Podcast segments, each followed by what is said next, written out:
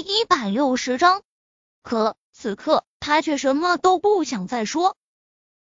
接下来的几天，沈贝依为了不再想他和宁少臣之间的事，全心投入到了何飞给他的那几本书中，学得废寝忘食，经常要靠宁少臣的提醒才记得吃饭。而宁少臣自那天以后，几乎天天到他这边睡觉。却从来没有越距一次，只是单纯的抱着他。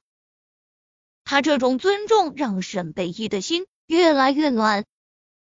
宁少臣，你天天这样迟到早退，就不怕别人说你吗？沈贝依躺在宁少臣大腿上看书，宁少臣大手在他的秀发之间穿梭着。宁少臣冷笑一声：“谁敢说？”沈贝依白了他一眼，确实。他是大老板，是没人敢说。起身走到外面的衣帽间，替他拿来要换的衣服。起来吧，宁少爷，难不成让我帮你换？出来时见宁少臣还躺在原来的位置没动，沈贝依打趣道。哪知道话还没说完，整个便被拉进了某人怀里，一个翻身又被他压在了身下。看着面前女人脸上的红晕，宁少臣勾起嘴角。这女人这么久了，每次有点什么亲热的动作时，还是会脸红。他忍不住的亲了上去，温柔异常。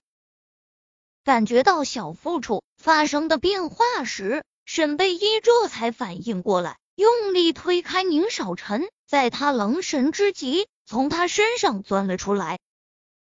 站直身子，扯了扯自己的衣边，视线不敢看宁少臣，只是食指微翘，指着他的下身：“你，你快去上班。”这段时间的相处，他已经了解这个反应是代表什么了。还记得当宁少臣婉转的和他解释过后，他突然想起那一天在船上的事，心里偷笑。原来那时候他对他已动了心思。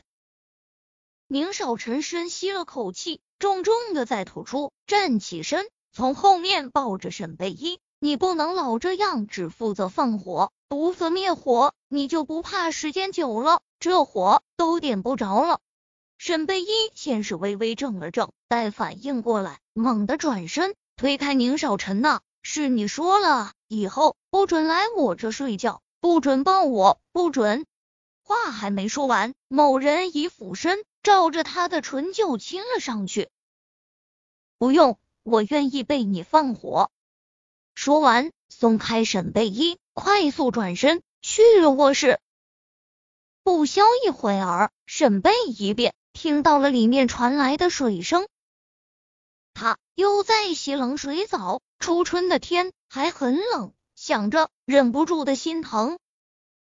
可是让他背着目前这样的身份和他发生关系，他真的做不到。他并不保守，可有原则。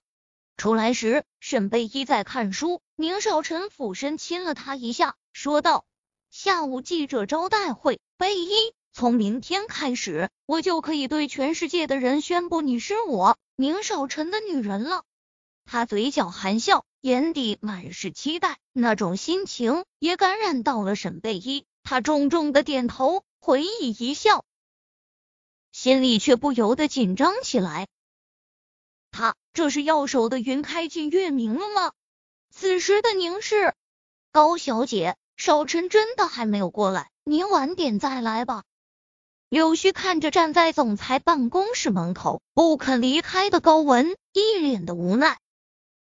高文嘴角噙着有些惨淡的笑，点头。我知道，我在这等他。那个下午不是说要开那个记者招待会吗？我就是来和他商量下怎么回答记者的问题。他的笑容很牵强，再配上他楚楚可怜的模样，无不让人心生怜惜。柳絮到了嘴边的话也咽了回去。